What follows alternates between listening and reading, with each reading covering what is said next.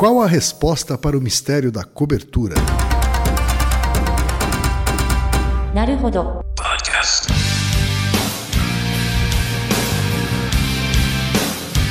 Bem-vindo ao Naruhodo Podcast para quem tem fome de aprender. Eu sou Ken Fujioka. Eu sou Altair de Souza. E hoje é dia de quê?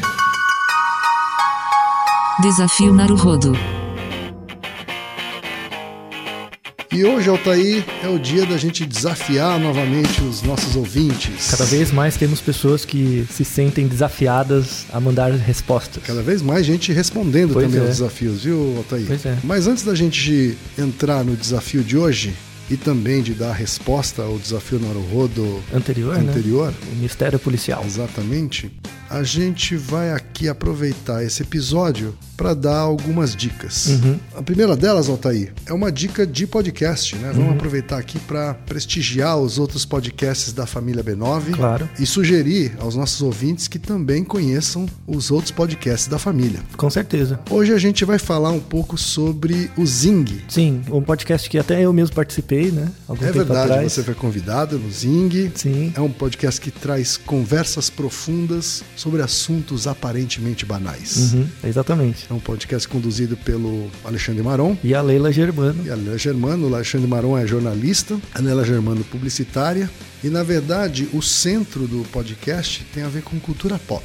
Sim. Ah, uma visão de que a cultura pop hoje é feita muito mais pelas pessoas do que ditada por uma indústria. Né? Então eles tentam fazer relações de vários assuntos com a cultura pop. É, e o interessante desse podcast é que são, em geral, assuntos aparentemente banais e cotidianos, mas eles abordam de uma forma muito profunda e ao mesmo tempo descontraída. E é legal a dinâmica do Maron e da Leila, porque eles têm personalidades diferentes, e aí a conversa fica algo bem interessante. É verdade, ó. E não é só assunto banal, não, viu? O último episódio, por exemplo, eles conversaram sobre o, o viés confirmatório. Sim, que é uma área muito interessante e difícil, assim, tem muitos trabalhos sobre isso, né, sobre viés de confirmação e tal. É uma coisa que afeta a gente. Nós tomamos decisões primordialmente por conta de vieses, né? Nossas decisões nunca são perfeitas, elas sempre são viesadas por alguma coisa, e o viés de confirmação é presente na vida de todo mundo o tempo inteiro. Explica um pouquinho o que que é esse viés de confirmação. O viés de confirmação é a tendência que as pessoas têm de acreditar, continuar acreditando em coisas e tomando decisões para reafirmar coisas que elas já acreditam. Entendi. Quando você se expõe a uma nova ideia, o objetivo, assim, inconsciente, né, ou não perceptualmente, é, não perceptual das pessoas, não é tentar entender a ideia, mas sim no contato com essa ideia, ela concorda ou não com as coisas que eu já acredito. Eu acabo buscando, então, justificativas para aquilo que eu já acredito. Pois é, isso é complicado, né, na verdade. E a discussão para além do âmbito científico, também é científico, mas é além disso, que o Maron e a Leila discorreram bem nesse caso, é falar o impacto disso nas redes sociais, por exemplo. Porque se você pega o Facebook, você tem o algoritmo do Facebook e tal, ou mesmo do YouTube, é tentar fazer com que você fique mais tempo na, em contato. Então, passar mais tempo no Facebook, mais tempo no YouTube, enfim. Pra que isso, né? Pra você ter mais contato com as publicidades, enfim. Como que eles fazem pra reter você mais tempo? Eles continuam te expondo coisas que concordam com aquilo que você já está vendo antes. Ou seja, eles vão criando uma endogenia. Isso por um lado é bom pra eles, pra você ficar mais tempo entretido, mas por um outro lado é ruim pra você, porque você vai ficar cada vez mais isolado nas suas próprias ideias. Ou seja, você vai acabar tendo cada vez menos contato com ideias diferentes, Isso. com pensamentos opostos aos seus. não estimula a reflexão e no final, que é a pior parte desse fenômeno, é quando você reduz o mundo àquilo que você acredita. Sim. Tem coisas no mundo que são abomináveis por si só, mas tem várias coisas que não são tão abomináveis assim. Você acha que elas são e na verdade existe um raciocínio por trás da existência dessas coisas que você ignora pelo viés de confirmação. Quer dizer, a gente precisa tomar muito cuidado nas redes sociais, né, Altair? De não ficar dando unfollow e block nas pessoas que simplesmente discordam da gente, simplesmente pelo fato de discordarem da gente. Com certeza. E quando a gente faz isso, a gente acaba criando uma bolha de concordância. Exato. E vai aumentando o nosso ego, né? E aí, quanto maior o ego, mais inflado ele for, mais autocentradas e, e problemáticas são as nossas decisões. Mas o Zing não traz só assunto cabeça, não, viu? Na verdade, como o centro deles é a cultura pop, eles falam de tudo. Falam de Sim. Fanzines, de relação de fãs, falam de Snapchat, falam de coleção, falam sobre o mau humor, É. o humor que existe no mau humor, enfim, são assuntos variados. Vale a pena vocês conhecerem o Zing. Com certeza. É só acessar no portal do B9, no b9.com.br, ou diretamente no zing.b9.com.br. Você vai conhecer lá todos os episódios que já existem e vai poder assinar para acompanhar também. Com certeza. Acompanhe, vale a pena. E não é só podcast que a gente tem para sugerir para as pessoas aqui, não é, Altair? Eu queria também ouvir uma dica sua. Uma dica Naruhodo para os ouvintes Naruhodo. Uma dica aleatória, assim? O que você tem para recomendar para as pessoas? Coisa que você tem assistido ou lido. É, então, eu devo confessar, a gente não combinou isso, mas eu devo confessar pro Ken que eu, eu me sinto meio envergonhado de sugerir coisas pras pessoas, né? Aham. Porque em geral o tempo das pessoas é limitado e, né, e sei lá, né? Eu Não vou se sinta, porque as pessoas podem também Elas seguir podem a não- nossa sugestão é. ou não. Exato, elas podem não fazer. Então, nesse caso, eu fico mais relaxado. Mas, caso algum de vocês tenha algum tempo, uma tarde, alguma coisa, queira ir no cinema, tem um filme que estreou essa semana que chama O Homem que Viu o Infinito. Esta semana, a semana que a gente está gravando, não necessariamente a semana que você está ouvindo. Isso, exato. É a semana que foi divulgado esse podcast. Aham. Esse é muito importante. É o caráter atemporal do podcast, né? Pois é. Então, O Homem que Viu o Infinito. Esse filme, ele fala, ele conta a história, na minha opinião, o maior matemático do século XX, com certeza, e quiçá dos séculos anteriores.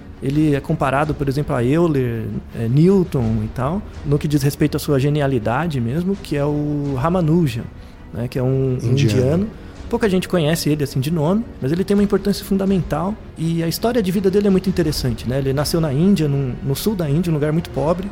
Ele tinha um talento natural para matemática. Era algo realmente impressionante. Tanto que ele não teve educação formal em matemática e ele descobriu por conta própria muitas propriedades matemáticas que já existiam né, anteriormente. Mas nesse caminho ele descobriu muitas coisas novas. Quando ele era adolescente, um jovem adulto, por conta de incentivo de outras pessoas, ele mandou uma carta para Cambridge. Na época, era o começo do século XX. A Índia era um protetorado da Inglaterra.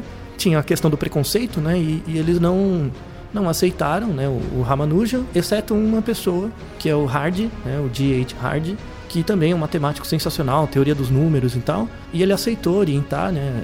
Tutorar o, o. E na verdade foi o Ramanujan que ensinou ele várias coisas. Eles desenvolveram teoria juntos. Inclusive, uma coisa importante, o nosso primeiro desafio Naruhodo, aquele da soma dos A números... soma dos números positivos dando o número negativo. Isso, você somar os números e dar menos um dozeavos lá, é uma das séries descobertas pelo Ramanujan. Ele que descobriu aquilo. Então ele é praticamente um dos padrinhos do, do, do Com Naruhodo. certeza, com certeza. Ele tem uma influência, assim, direta. No filme ele mostra só uma descoberta do Ramanujan, descobriu várias. Mostra uma fórmula específica para o cálculo de partições.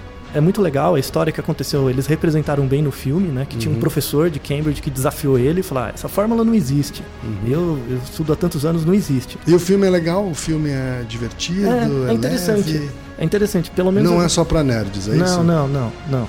Eu fiquei olhando as, as lousas e as fórmulas estavam fiquei conferindo, elas estão certas. Até onde eu vi. Tem algumas que passaram muito rápido, mas as séries estavam corretas até onde eu vi. Vale muito a pena, assim, veja pela história mesmo do Ramanujan. Se você não gosta de matemática, enfim, a, a história dele por si só já vale bastante, Legal, né? E acho que o filme foi indicado para um prêmio, eu não lembro qual tá? tá em cartaz. E aí, uma última coisa importante desse filme, apesar deles serem amigos, né, o Hardy e o Ramanujan, o Hardy era um ateu convicto, assim, e o Ramanujan acreditava muito das suas descobertas, da inspiração, ele aos deuses indianos. E aí tem a, a questão deles, né, tem um conflito que eles tinham, mas eles eram foram grandes amigos durante toda a vida. Tá. Muito legal. Repetindo o nome do filme, Altair? O Homem que Viu o Infinito. O Homem que Viu o Infinito, então, recomendação do Altair. Isso. Em cartaz nos cinemas. Agora que eu dei uma recomendação, você vai ter que dar uma também. A minha dica Naruhodo, Altair, é um livro. Ah. É um livro que, na verdade, chegou faz pouco tempo em minhas mãos. Ele não é um livro que acabou de ser lançado, não. Mas é um livro que não tem edição brasileira. Ah, Então eu tive que encomendar na Amazon, pedir para entregar na casa do meu amigo Guga, que mora em Miami. E ele trouxe para mim, gentilmente. É, o nome do livro é Spurious Correlations, né? ou Correlações Espúrias. Né? O autor do livro é o Tyler Vigan. Né? Ele diz que o nome dele se pronuncia assim: escreve-se Vigen, V-I-G-E-N, para quem for fazer a busca na Amazon, mas ele é Tyler Vigan. Ele é advogado, o Altair, advogado, ele começou sua carreira trabalhando como investigador, sabe? É, é uma carreira bem interessante, mas agora ele é doutor em Direito da Universidade de Harvard. E a primeira edição do livro, Altair, foi em maio de 2015. Hum, É recente. É relativamente recente, né? Mas o site, eu conheci na verdade primeiro o site deles. né? O site Spurious Correlations, ele já existe há alguns anos e ele compilou uma série de conteúdo desse site para transformar num livro impresso. né? E o que, que são as correlações espúrias? Né?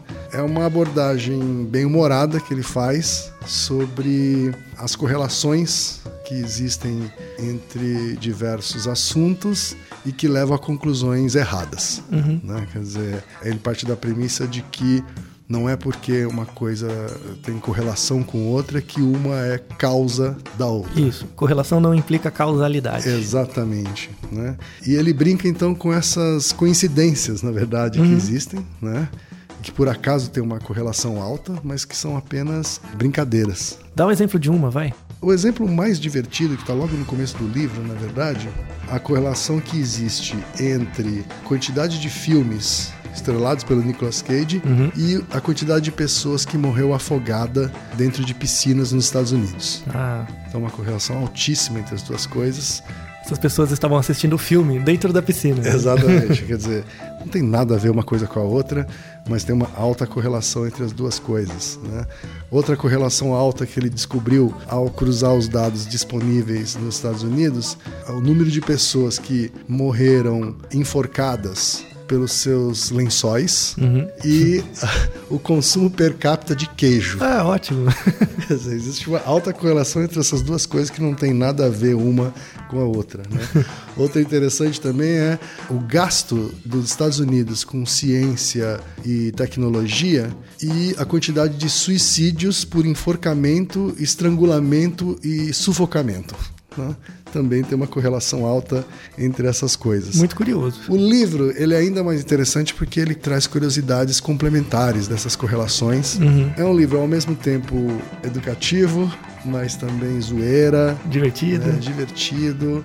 Infelizmente ele não está disponível em edição brasileira, mas ele pode ser adquirido facilmente pela Amazon. E para quem não quiser comprar o livro, é só visitar o site. Isso. Né? O Spurious Correlations é um site que ainda está no ar e que tem vários exemplos desses que a gente está citando aqui. É, aliás, uma, uma sugestão para vocês também: tomem cuidado com as coisas que vocês acreditam, porque elas podem ser muito boas para alimentar seu viés de confirmação, mas na verdade elas são correlações espúrias. Exatamente. O Facebook é cheio disso, então cuidado. Aliás, tem um estudo científico que foi publicado na Nature em 99 que mostrava uma relação alta entre presença de miopia e o fato de se dormir com a luz acesa nos dois primeiros anos de vida. Do bebê. É, exatamente. E depois de alguns anos veio uma explicação na mesma revista dizendo que não se tratava de uma correlação alta de causalidade, mas sim de uma coincidência. Na verdade, a, a correlação se deu simplesmente porque se descobriu que os pais míopes tinham mais propensão em deixar a luz acesa no quarto dos filhos.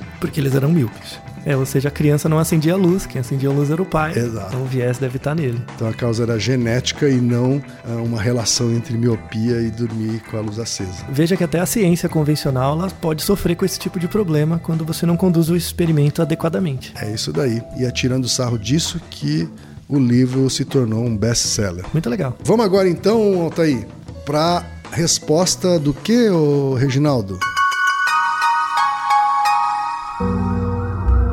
O desafio Naruhodo anterior, Altair, era o enigma policial. Sim. Só relembrando aqui o enunciado, um homem foi encontrado morto em seu escritório, ele estava no chão com um tiro na cabeça e um revólver na mão. No canto da sala havia uma bandeira do Corinthians, na mão esquerda do morto um anel com uma imagem que lembra o símbolo do Palmeiras. Sobre a mesa havia um gravador desses de fita cassete, e assim que a polícia entrou na cena do crime, deu play no gravador e ouviu a seguinte gravação: Não suporto mais, não tenho mais motivo para viver, e em seguida o som de um tiro. Pergunta era como o detetive soube imediatamente que não foi um suicídio. Essa história se dava em São Paulo, 1977.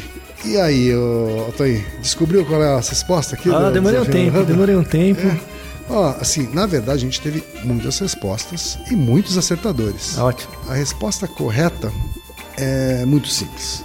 É óbvio que se a pessoa gravou essa mensagem antes de morrer e depois acabou se suicidando, dando um tiro em si mesmo, né?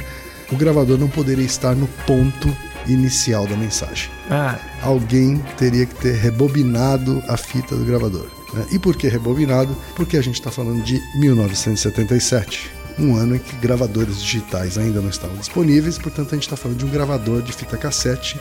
Então os mais jovens que não conheceram o que é um gravador de fita cassete, estamos ficando velho, né? esses tiveram mais dificuldade de encontrar a resposta. Os nossos ouvintes mais velhos, eles conseguiram encontrar a resposta com muita facilidade. Tá? Então daqui a algumas décadas essa vai ser uma piada indecif... um problema indecifrável. Exatamente, né?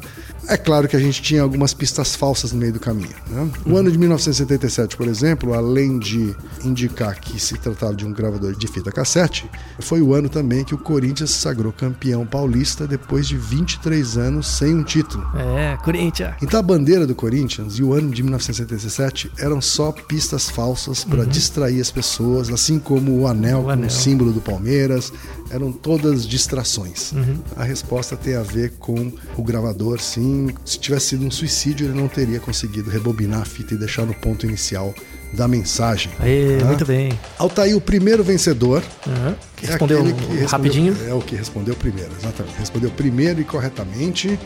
Foi o Eric Cardoso da Silva, tem 24 anos, é estudante, técnico de processamento e mora em Cachoeirinha, Rio Grande do Sul. Ah, parabéns. Muito bem. Parabéns aos gaúchos, um abraço aos gaúchos.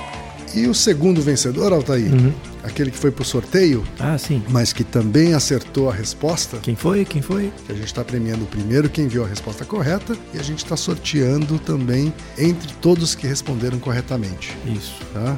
Segundo vencedor, segundo campeão desse desafio Naruto, na verdade é ela. Ótimo. Quem? É a Karina de Moraes Melo, de 25 anos, estudante também de Maceió, Alagoas. Um abraço para Alagoas. Ganhadores no Brasil inteiro. É isso aí. bem. Então vamos para o novo desafio Naruto, Altair. Vamos Qual lá. a resposta para o mistério da cobertura? O enunciado é o seguinte: Uma mulher mora na cobertura de um prédio de 20 andares. Pela manhã, ela pega o elevador até o térreo e vai trabalhar. No fim do dia, quase sempre ela pega o elevador até o 16º andar e sobe os quatro andares restantes a pé pelas escadas. Porém, quando o dia é chuvoso, ela vai de elevador até a sua cobertura. A pergunta é: por quê?